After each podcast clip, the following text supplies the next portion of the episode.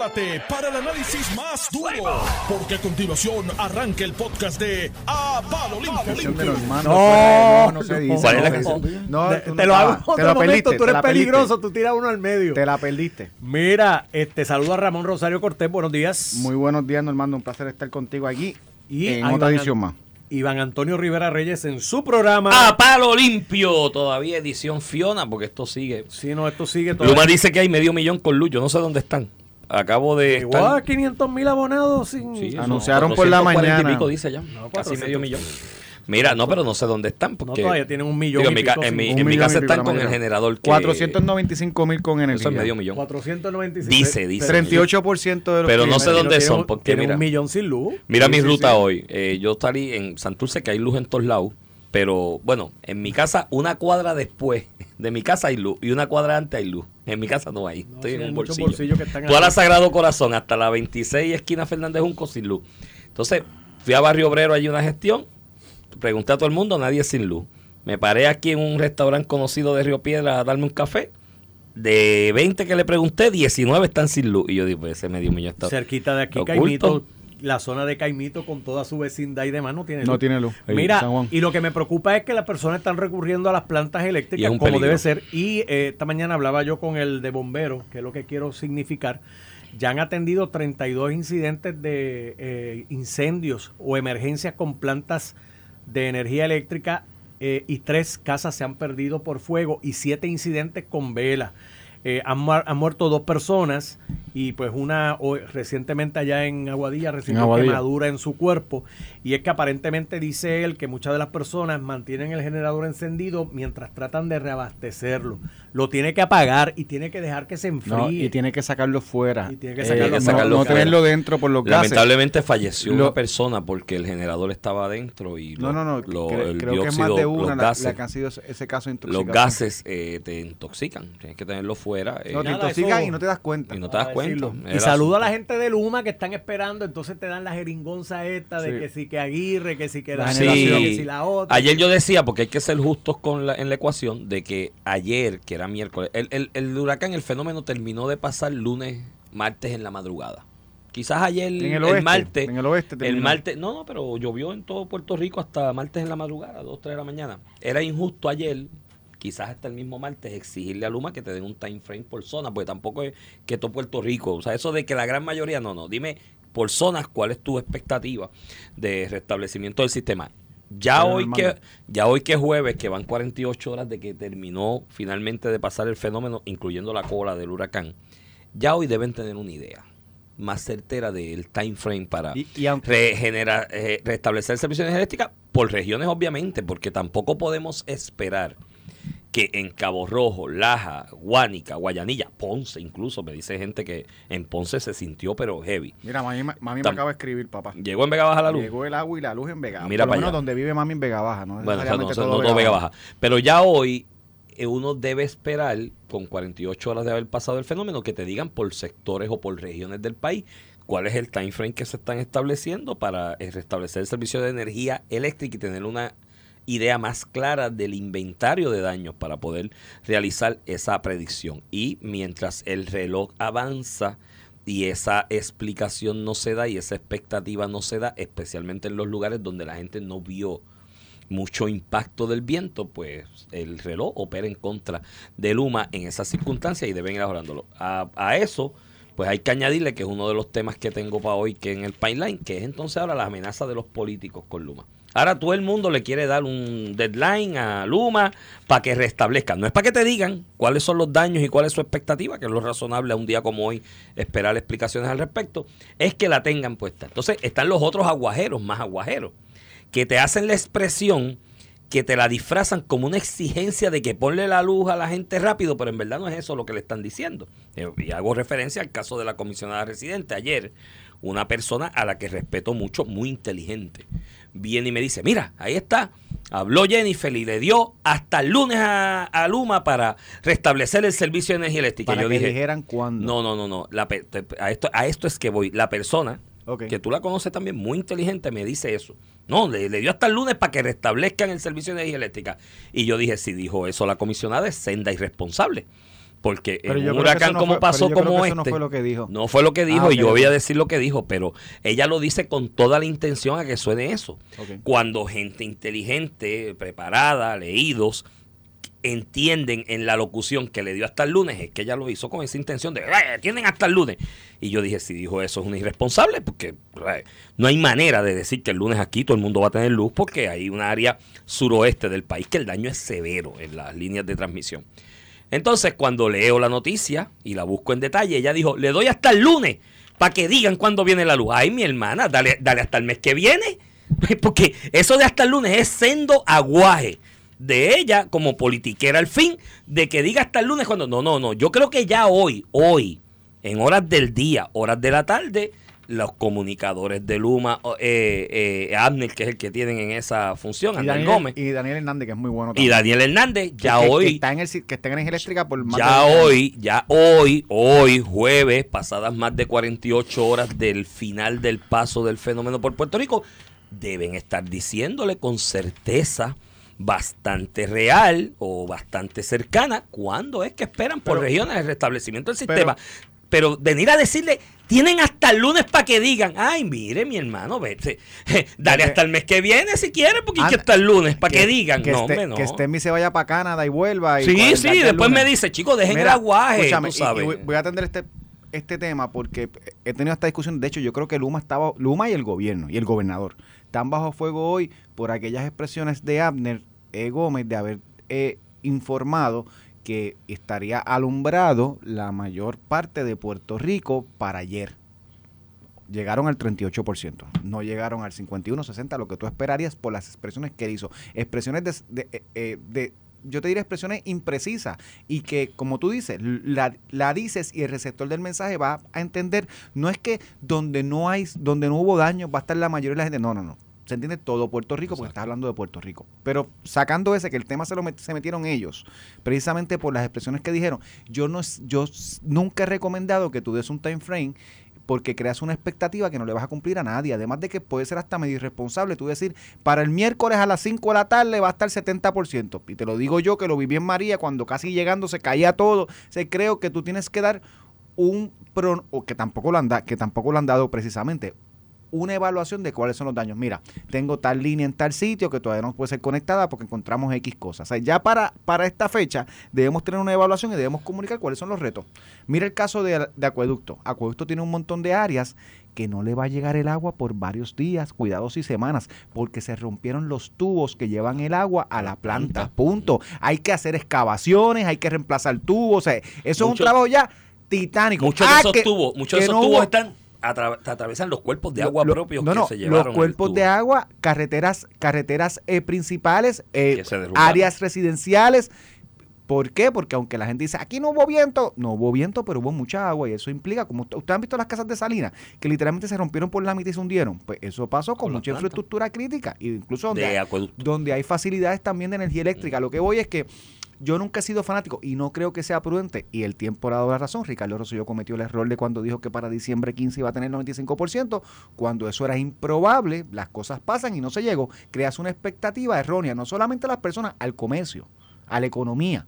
Eh, y, yo nunca he sido fanático. Igual Abner Gómez cuando dijo lo de Luma y la- el- las 48 horas aquellas para llegar a la mayor de la mayoría. Pero también te tengo que decir que hay muchos políticos electos, funcionarios electos. Y cuando yo, yo digo políticos, que es distinto a politiqueros, eh, tal vez tiene una concepción mala, una persona mala, pero no. gracias a, a que tenemos un sistema democrático, tenemos políticos donde el que toma la decisión es una persona que escogió el pueblo. No es politiquero, que es otra cosa, políticos. Tenemos muchos funcionarios electos que están en la calle. Ayer yo hablaba un poquito en televisión del caso de Bayamón y Ramón Luis. Está en la calle el hombre fajado cortando árbol, tratando de subsidiar y tiene un montón de gente que le está reclamando a él. Pues él sale ayer y también dice más o menos lo mismo, que, que si para el sábado eh, Luma no ha restablecido la luz, él va a tirar a la gente a la calle. Y yo decía un poquito, bueno, Bueno, porque no, eso- que no espera el sábado, que, que lo haga mañana, que lo haga Eso, hoy. sí, sí. Pe- pe- por, por eso, pero lo que te quiero decir es que también tú tienes que ponerte en los zapatos de ese funcionario público que esté en la calle cogiendo los cantazos, tú sabes, entonces se desespera un poco también de que quiere acción y tal vez Luma no ha sido efectivo, no, tal vez no. Luma no ha sido efectivo comunicando ni con el pueblo ni con los funcionarios electos que al final del día son sus representantes, porque el que le dice a la doña esto es culpa de Luma es la persona que está en el film. Muchos de ellos son alcaldes, funcionarios del municipio, funcionarios estatales que están tratando de resolver asuntos eh, puntuales que están viendo todos los días. Pero Y- yo las amenazas vedadas a mí no. y- y Mira, lo- tú haces las cosas y las resuelves. Esto es así. Cuando María, eh, y esto me lo dijo la gente, ya yo no estaba viviendo en el barrio El Verde. Cuando eso, cuando María, al sexto mes, al sexto mes, no fueron dos meses, dos semanas, al sexto mes que no llegaba la energía eléctrica al Verde, se unieron los vecinos, compraron los postes, contrataron perito electricista y ellos mismos pusieron la luz. Ellos mismos levantaron los postes y los cables. Tú sabes, porque las cosas no se amenazan con hacerse, las cosas se hacen. Y en el caso del alcalde de Bayamón, lo mismo. Hasta el sábado, no, pues, pues empieza hoy. Si, si la intención tuya es contratar personal por tu cuenta a nivel municipal para levantar las líneas, los transformadores, los machetes que se abren, que es otro asunto, que ahora cuando energicen van a empezar a caer machetes de eso abrirse y, y va a tener un montón de bolsillos sin luz, porque eso pasa con frecuencia. Si esa es la intención, empieza a hacerlo desde ya. No, no le digas, mira, tiene hasta eso. Tú lo haces y ya. Y se acabó. Y después dicen, lo hice. Te voy a poner un ejemplo de uno que es proactivo y no vino a amenazar a nadie, porque no vi que amenazar a nadie a través de los medios ni nada por el estilo, pero tomó acción y lo tengo que felicitar, y mano, es la, el segundo reconocimiento esta semana que tengo que hacerle a esta figura política, el alcalde de San Juan. El primero fue por las inundaciones. Aquí cayó agua en San Juan que en- ni en María ni en ninguna otra ocasión en los tiempos recientes había caído tanta lluvia en San Juan. ¿Tuviste las inundaciones aquellas de cuando Carmen Yulín, por la 18, por Ochampal, por Condado, por la de Diego? No, ¿verdad? Porque se limpiaron las alcantarillas, se limpiaron los, los, salideros, se limpiaron los lugares donde de ordinario se tapona la basura y crea inundaciones. Y te tengo que reconocer otra del municipio de San Juan. Él no vino a decirle a Acueducto, te voy a dar hasta tal día para que pongas luz. El alcalde vino y alquiló, ahí mismo alquiló los generadores de energía. Y los generadores de energía que se están instalando en las plantas de, de- de distribución y bombeo de acueducto y alcantarillado en San Juan, las alquiló el alcalde. Ya sacó del presupuesto de la reserva de emergencia y le alquiló.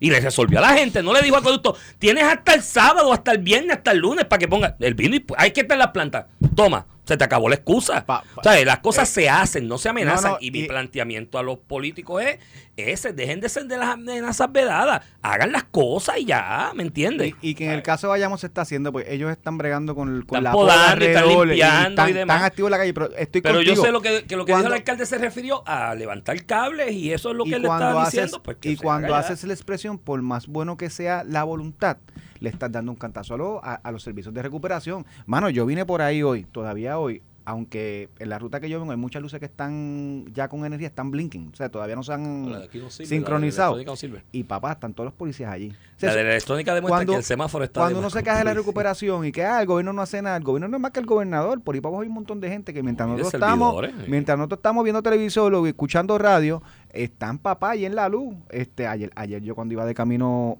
a, a hacer mi programa de televisión, este, mi hermano aquel eso que yo estaba como a 110 grados, tú sabes, es que se No, sentía. hoy va a estar, ese es el otro tema hoy, que eh, la desesperación era en área metro hoy va a empezar a incrementar porque hay muchos sectores sin energía eléctrica y hoy está ya, o sea, el- el- el- el Centro Nacional de Meteorología está advirtiendo un día de severa calor o algo así por el estilo, que están eh, previendo efectos de cómo lo sientes, entonces que llegue esa temperatura, pero efectos de cómo vas a sentir el calor a 109, 110 grados en el día de hoy.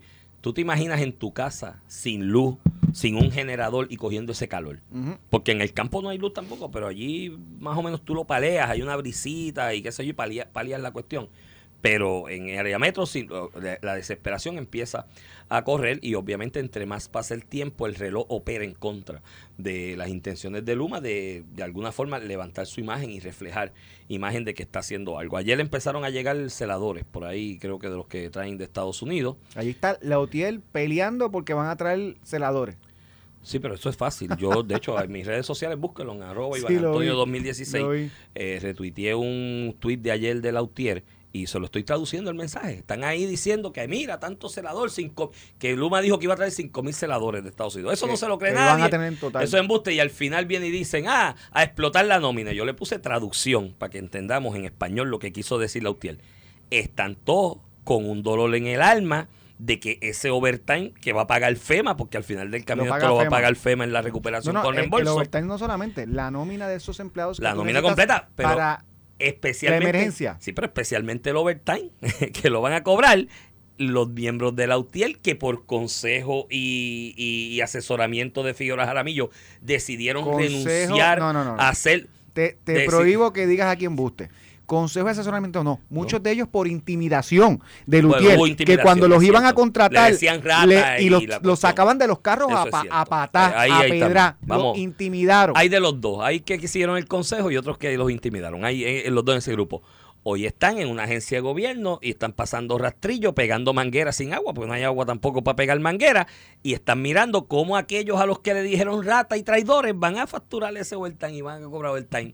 Y ellos se acuerdan de aquellos tiempos de los huracanes en Puerto Rico, que ese overtime lo cobraban ellos, y miran a Jaramillo y le dicen, pero gallo, ¿qué pasó aquí?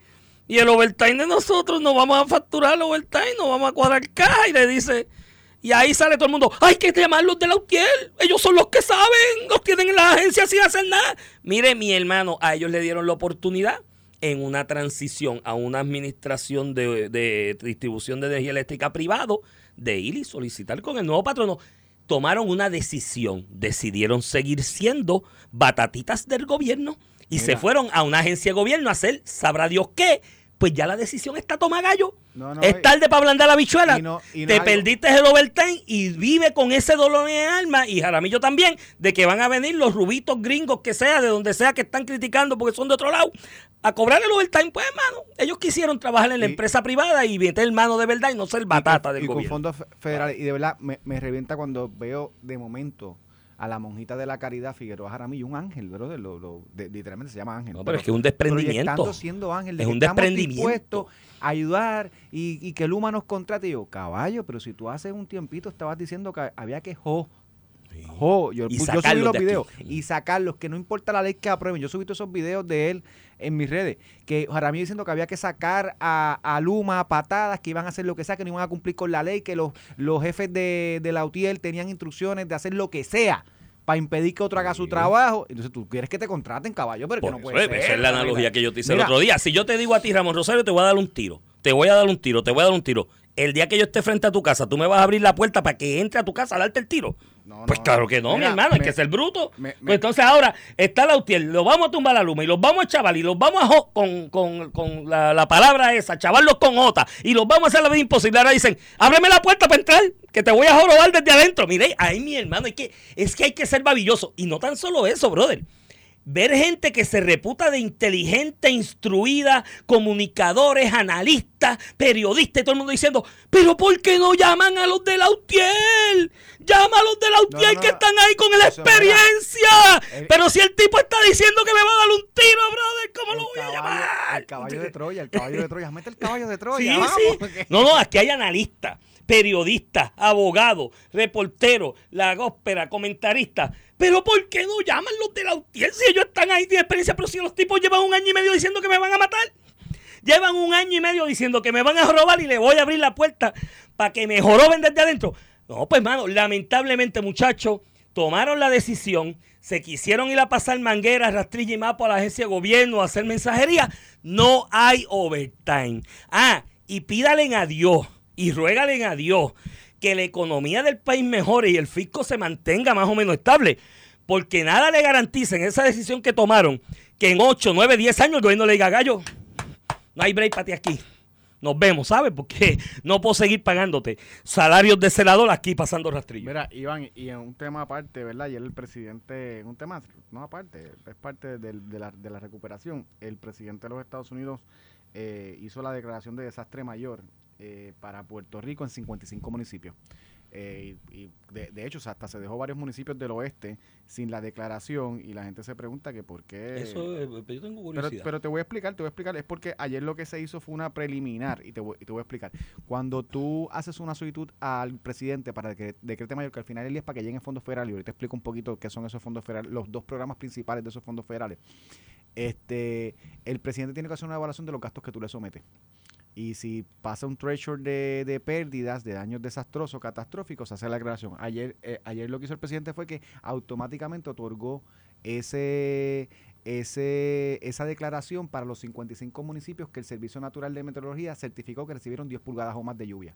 Y es eh, eh, lo mejor que puede hacer porque pone el trecho ahí, eso no implica que los otros municipios Ah, pues. van a estar entrando en la medida que se van sometiendo los reportes. No, pues, Él lo que hizo fue, sin yo hacer la evaluación, no, porque por, por eso es que yo uso este programa para explicar, para informar. No, Según los bullets de la izquierda de de, la izquierda, caviar es y que champán hoy, los dejó fuera. dejó fuera, que Mira. son brutos, que allá en Fortaleza son tan brutos los y tan brutos que dejaron a Cabo Rojo, a Mayagüez, a Hormiguero, a Laja se fuera. solicitó la declaración de desastre para 78 municipios y no se ha descartado para los otros 23 que no se le ha otorgado.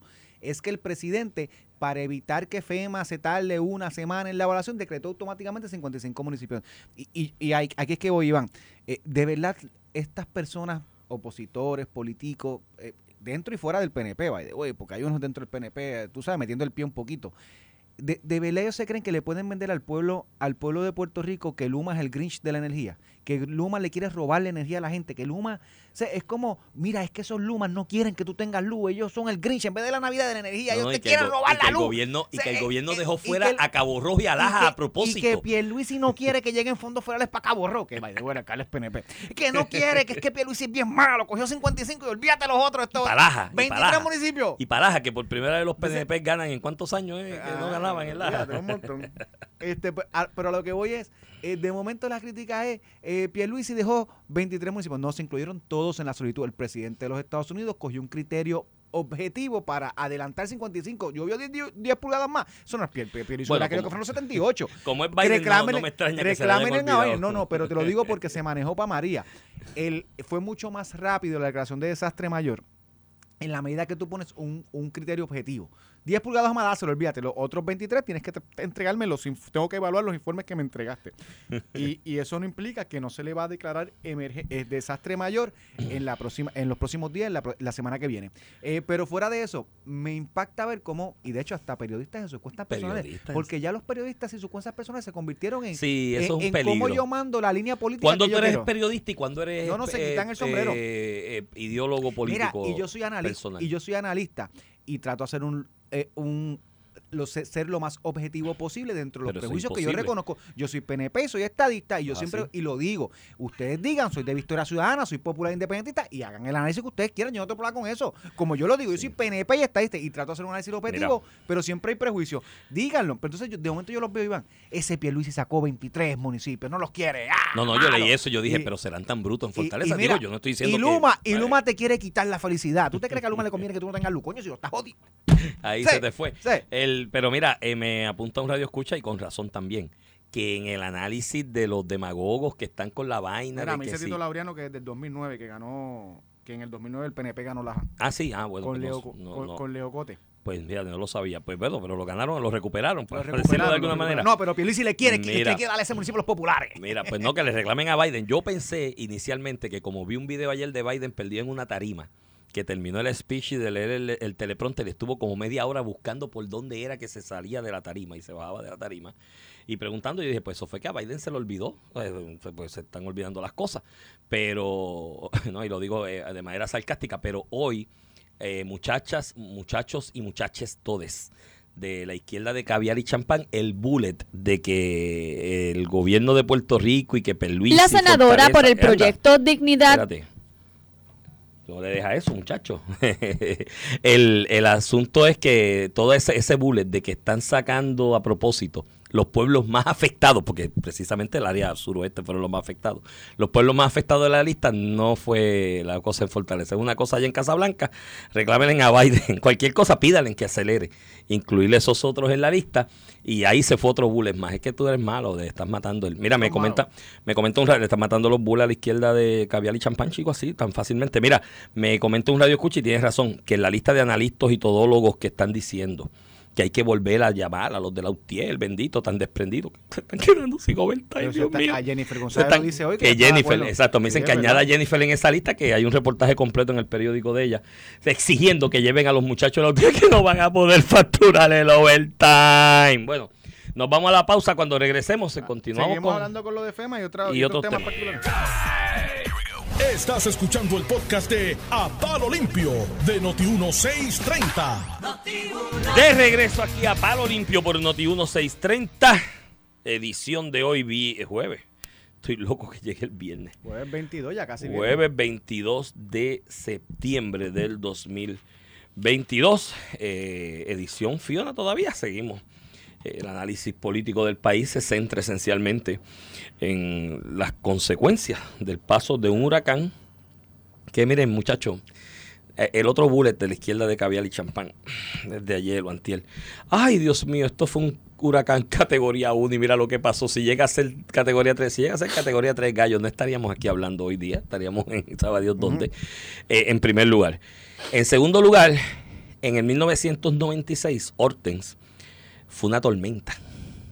Una tormenta. Una tormenta, no llegó Una huracán. tormenta planadera. Eh, cuando pasó, y- se y- formó un huracán posterior al Irene. paso en Puerto Rico. O sea, la gente. Irene, con Hortens, yo vivía en esa época, aún en el 96 en el barrio El Verde Comerio. Yo estuve un mes y una semana sin luz, ¿sabes? Y tres semanas sin agua. Así que, Pero- ay, no, no, no, esto no hay una rúbrica para Ay, decir que si es uno o dos. Eso es culpa de Luma también. Es culpa de Luma también. No, mira, eh, ah, y al que me escribió, al imberbe que me escribió, porque cogen memes de estos de cuentas falsas cada vez para tirar, y alguien me escribió que, que ya Luma me está enviando el cheque. A los señores de Luma, si me están oyendo, les informo que el cheque que Sinverbe dice que me mandaron no me ha llegado, ¿sabes? Que lo envíen. Alguien me lo robó, sí que me lo envían. Alguien me lo robó y por depósito directo tampoco me ha llegado, ¿sabes? Así que alguien me lo está robando los cheques que Luma me manda. Mira, el, el, el asunto es que no hay una tabla para decir que si el huracán es categoría 1 o es categoría 2 o es categoría 3 o es categoría 4, el tiempo de restablecimiento de los servicios básicos, en esencia, energía eléctrica y acueducto, que son los que más se impactan de ordinario con un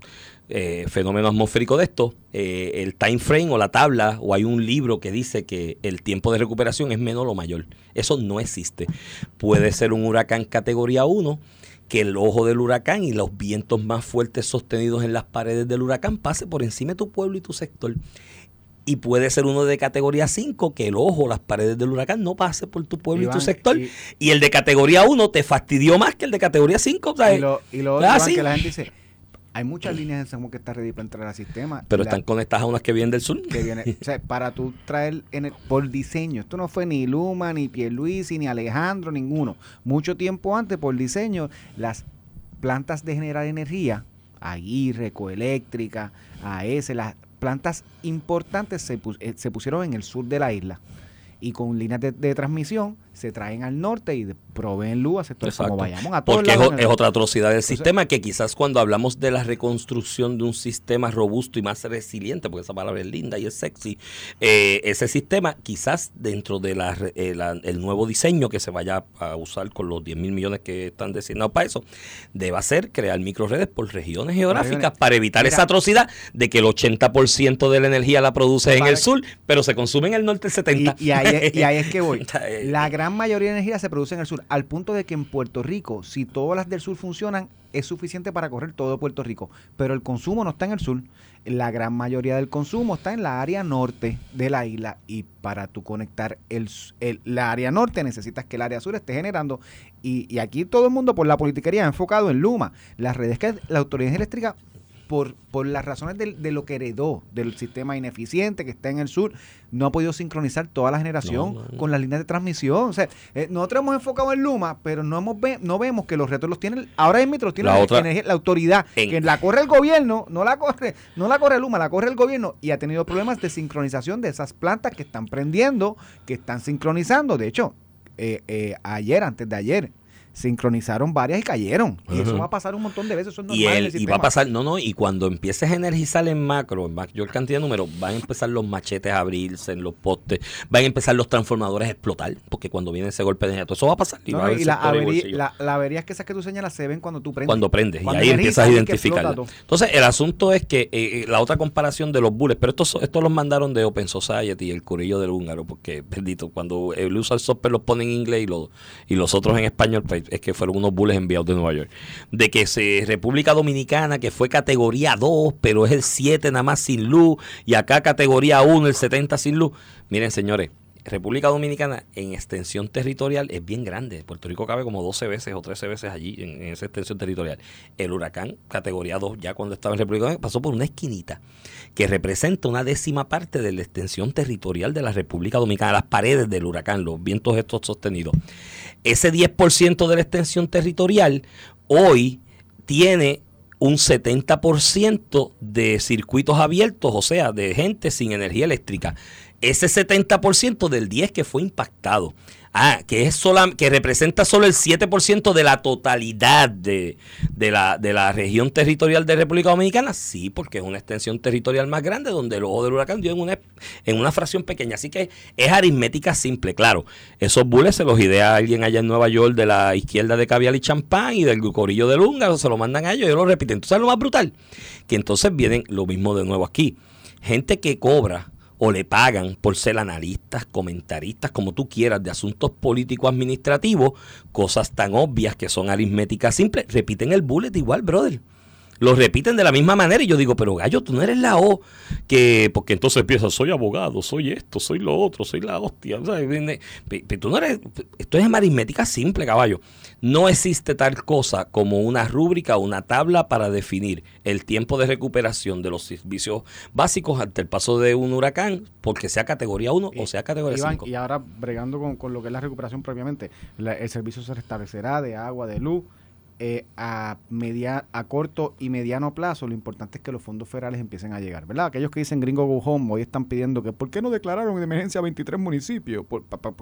para que reciban fondos federales, ¿verdad? Ahora se quejan, ¿por qué están trayendo gente de Estados Unidos? Porque ellos son los, gringos, o sea, son de otra son, son de otra galaxia. Pues nosotros no somos estadounidenses para ellos. ¿Por qué están trayendo esta gente a gringo, ayer uno ponía, mira, Ayer uno eh, puso en las redes, ahí está, mira, ahí trajeron los modelos que van a usar para la foto de yo. Hasta complejos. Y yo, y yo hasta, complejado, porque si esos ti son modelos, gallo, tú estás bien chaval. Ah, si no tengo ojos, ojos azules ese rubio, no soy modelo. O sea, pero un acomplejado lo que Pero, que hay mucho de eso en los medios. Sí, sí, sí. Hay muchos, muchos de esos que destilan odio a través de las redes y los medios de comunicación y que todo es un odio. Son unos complejos de vida por distintas cosas enormes. ¿me Vienen para acá y quieren que Luma restablezca el sistema, que no tienen celadores, dicen, vienen celadores y se quejan este, quieren la independencia para Puerto Rico y que se va el gringo go pero ¿por qué no puso 23 municipios más? ¿Por qué no hay fondos federales? para los programas, para los programas de asistencia individual y asistencia pública, la asistencia pública es el que eh, le da reembolso a los municipios entre 75 y 100% de, a los municipios y al, Ejecutivo de los gastos que hacen para reparar lo que se dañó eh, tras el huracán María. El individual es el que va a las casas, a los individuos. Este, y ahora viene no solamente la presión a FEMA para que desembolse esos fondos que no ocurra. De hecho, ayer la casualmente ayer la Comisión de Derechos Civiles de Estados Unidos publicó un informe, Iván, que concluye que el gobierno federal discriminó a Puerto Rico con, con, con la distribución de fondos federales y programas federales de FEMA después de María. Nada, nada que no, no, no, sepamos, ¿verdad? Sí, ciertamente no, los fondos no han llegado, porque la gente dice, ah, que se aprobaron. Yo escucho, incluso hasta, hasta la comisión reciente, se aprobaron 70 mil millones. Es verdad, se aprobaron. ella dice lo que yo conseguí. Lo que yo sí, ella es congresista, ella es parte de ese esfuerzo.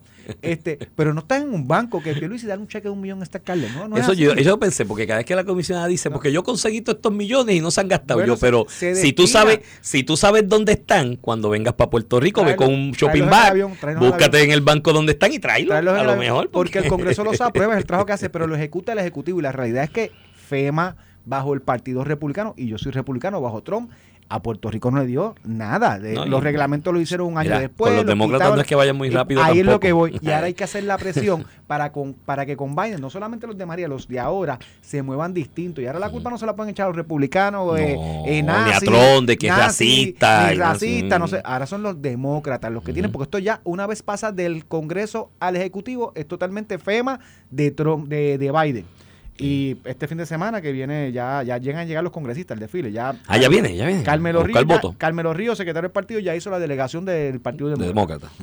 Viene para acá Richie Torres, demócrata de Nueva York, que yo creo que es sumamente importante porque los legisladores eh, y Nidia Velázquez, Alexandro Ocasio, tienen mucho típicos de New York tienen mucho pool, principalmente en el Partido Demócrata. y siempre han estado asociados con la izquierda de Puerto Rico, las personas que creen en la independencia de Puerto Rico. Richie Torres es uno que trae ya un movimiento más eh, de igualdad, de estadidad. Yo creo que siempre hay que trabajarlo. Val Dimons, demócrata de Florida. Eh, Charles Chris, el demócrata también es de Florida. Fíjate que es New York y Florida. Es porque también viene de Soto. Sí, pero es que hay, que estar, hay pool de voto puertorriqueño. De vendrán de Connecticut ya mismo y de Massachusetts también. Vienen los demócratas de regiones de Florida y New York que los organizó Carmelo Río eh, para traerlos a Puerto Rico y ahora viene también, me imagino que Jennifer González estará montando los republicanos también para traerlos. Lo- pero lo importante No ha conseguido votos republicanos. pues, para- pero para traerlos, más fácil, traerlos aquí es más fácil, porque se toman la fotito y estamos aquí en el desastre, tú sabes. Este, pero lo importante es que esa presión, con las limitaciones que tiene Puerto Rico, porque yo, yo no puedo decir mañana, si el senador mío no me responde, le voto en contra. No, porque no tenemos senador. No, puedo decir mañana, si Biden no me responde, le voto en contra. No. Lo importante es ver cómo tú a través de otros congresistas, incluso boricuas, puertorriqueños en los estados, ponemos presión para que no pase Bueno, lo que ya pasó con ayer- María y FEMA. Ayer estuvo la gran mujer blanca acá en Puerto Rico, la Anda por ahí. la- de FEMA. y, creo que todavía hoy está. Tienen, van a visitar Aguas Buenas. El Exacto, tiene un pues, recorrido. ayer estuvo, le hicieron una pregunta sobre el asunto de por qué, pues lo que es otro bullet de la izquierda, mira el otro bullet de la izquierda, cinco años para prepararnos con esos chavos y no hicimos nada. Bueno, por si acaso, esa misma izquierda de, de caviar y champán fue la que exigió que por el periodo de un año y pico Puerto Rico estuviera cerrado por la pandemia. Así que a los cinco años réstale eh, año y medio que cerramos todo por la pandemia, porque aquí, en la presión esa, incluyendo la izquierda de caviar y champán, la gobernadora que estaba aquí, Wanda Vázquez, se volvió loca y paró hasta las construcciones. No se puede construir. Y yo decía, pero qué diablo, ¿por qué por una pandemia, por un virus, tú paras las construcciones? Los, que los varilleros en los proyectos de construcción, los albañiles, no van paró. allí a besarse. Lo paró todo. Paró todo, por eso, porque tú paras la construcción, pues si los, los- los albañiles, los varilleros, ellos no van allí a abrazarse y a besarse uno encima del otro, ellos van a empañetar y, y a poner varilla, están lejísimos uno del otro, están a- son seis pies de distancia, ellos están como a 20, ¿sabes? No, Podías ir al supermercado dos horas. apretado uno encima del otro, exacto. día Pero no podía poner varilla y empañetar. Aquí se paró todo por año y medio, por si acaso. Ah, y no tan solo por año y medio se paró toda la actividad de reconstrucción y de construcción general en el país, más allá de la pública con fondos federales de los de recuperación la de María. la se paralizó el gobierno. Aquí estaba todo el mundo libre Claro. en la casa. La ¿sabes? paralización no, no, no fue fo- fo- formalmente y oficialmente un año y medio, pero en la práctica Fueron duró dos años. porque el gobierno no Duró operaba. como hasta dos años y el retraso. eh, terminó de traerlos todos a la agencia a trabajar en el 2021, Pierluisi. No, y se molestaron. Ah. Cuando la secretaria de la gobernación Sí, en aquel momento dijo que tienen que volver. trabajar, Tú eres loca, ¿cómo hay que Por volver? eso, pero no es hasta el 2021. Por eso, por eso ahí- Una administración, otro gobierno que le dice a los empleados Ahí perdiste año y medio, por eso- así que a la ecuación del bull resta a los cinco años año y medio, ¿no? Y, y- y todo el asunto de- del retraso en la reconstrucción y demás. Pero mira, el asunto es que ahora, en esta etapa, le preguntan ayer, porque ese es uno de los bullets, y ah, obviamente un periodista tiene que cargar el bullet. Ah, pero ¿por qué después de cinco años aquí no se ha invertido el dinero de recuperación que FEMA ha asignado? Y ella le contestó lo que es una realidad. Le dijo, en el caso de fenómenos atmosféricos, huracanes de, ca- de- de- de niveles catastróficos como lo que fue María, el proceso de recuperación es largo y complejo. Y eso es una gran realidad. Cuando pasan eventos atmosféricos de este tipo y emergencias de este tipo, mira Katrina en New Orleans. 10 años, 12 años, 13 años para terminar los procesos de reconstrucción porque son largos y complejos. El huracán María nos obliga a todos a repensar el país y esa reconstrucción de lo que María destruyó tiene que estar fundamentada en cómo lo hago de, para el futuro y cómo elaboro un diseño que para otro María pues tenga más posibilidades de aguantar y resistir, aunque yo creo que no, yo creo que los huracanes tipo María que van a ser frecuentes, más frecuentes cada día, no hay forma de predecir ser lo más fuerte, se va a llevar lo que encuentre a su paso dependiendo por qué región del país pase. El, el asunto es que esos diseños conllevan tiempo. Y ese diseño y ese repensar conlleva tiempo. Y si encima le suma que perdimos año y medio, dos, prácticamente dos, por el asunto de la pandemia, pues sí, este, quizás eso retrasa un poco más la cosa. Eso no exime de responsabilidad y, de, y, no, y no estoy cambiando mi posición de mi crítica constante al embeleco o invento del, del Coltré. O sea, yo creo que en una agencia tan burocrática como FEMA, que vive de la burocracia, tú no le puedes decir al burócrata que no, que porque es otra cosa. Ahí oí el Bulles también ayer de la Comisión de Gerente. Ay, es que ha habido tanta burocracia. Y, ajá, ¿y qué es FEMA? Una agencia de gobierno administrativa federal. ¿Tú sabes qué es eso? Por definición, burocracia. Burocracia, porque el burócrata nació para ser burócrata. y no le puedes decir al burócrata que deje de ser burócrata, porque esa es su razón de ser, esa es su naturaleza. Entonces, encima de eso, aquí en Puerto Rico hay un Col 3 y ese embeleco que le pone otra capa de burocracia al asunto. Así que yo creo que esto es una magnífica oportunidad y aprovechar que está la señora por ahí de FEMA y decirle, mira, Col 3, bye bye, que esto lo que vamos a hacer es con los municipios directamente y la asesoría directamente a los municipios y a las agencias, con las entidades privadas que se dedican a eso, cumplir con los criterios de FEMA y echar para adelante, porque creo que hay mucha, hay una capa de burocracia adicional. Pero la burocracia es burocracia. Y esos procesos, como dijo la doña directora FEMA, son, mira, lentos y Mira, complicados. Iván, y, y otro análisis aquí para los dos o tres minutos que el mente nos va a dejar terminar aquí. Este, eh, lo otro es, después de esto, no solamente va a hablar la, la respuesta del gobierno, mano, la respuesta individual eh, de, no- de- de nosotros co- como pueblo. Tuviste el señor este que cayó en un mogote eh, y, lo, y lo rescataron. Un señor que por llegar más en una ruta más cerca a la panadería. a la panadería cruzaba por unos mogotes. Pues lo rescataron el día de, el día después del evento, lo rescataron porque se hundió, quedó pillado, no podía salir, lo en un rescataron. Ayer lo volvieron a rescatar porque pensó que ya el terreno estaba. o sea, nosotros como individuos, ayer veía un reportaje en Tele 11 de, en, en Orocovis, un asilo anciano. O sea, a cuatro o cinco días del evento, diciendo que estaban preocupados porque se, porque no tenían agua ya. Y yo, pero ven acá. Tú tienes un asilo, no tú tienes un asilo, tú tienes un asilo anciano. Pues, pues no sé. Yo creo que hay algo de eso. No de padece. que- Yo, yo lo escuché bastante arrepentido el último Sí. año, que ahora sí que no lo vuelva a hacer. Pero en Orocovi, este asilo de ancianos, que a los cuatro días del evento se le acabó el agua. Y yo digo, mano, pues la la- pero la responsabilidad es suya. O sea, ya nosotros viviendo en Puerto Rico, viendo pasado María, ¿tú no crees que un asilo de ancianos tiene que tener una preparación distinta? Eso es así. O sea, olvídate de tú y yo en nuestras casas, que también nos tenemos que preocupar. Y he escuchado a No, las pero es personas distinta porque tú tienes un deber de fiducia del negocio de cuidar jóvenes, eso. adultos que, que están buscando eh, baterías, que están buscando linternas, que están buscando algo para abanicarse. Caballo, estamos en Puerto Rico. No es que pasó María, es que van a seguir pasando. Todos Tenemos años. como sociedad, además del gobierno, nosotros como individuos ser más responsables también y prepararnos. ¿Cómo que un asilo de ancianos no tiene agua para más de cuatro días? No, no. En Puerto Rico. Pues, pues eso es una responsabilidad de la administración. que tener para más de cuatro días y tener eh, energía y reserva de combustible para Ah, más de no, cuatro lo días. que dice Alex, el gobierno tiene que darle agua. Tiene que darle si agua nosotros esperamos que el gobierno resuelva todos los problemas de nosotros, habrá gente vulnerable que la necesita, habrá gente que no, que nos toca a nosotros. No porque es Puerto Rico, porque así es en el mundo. ¿Tú te crees que en California no bregan con Sobre terremotos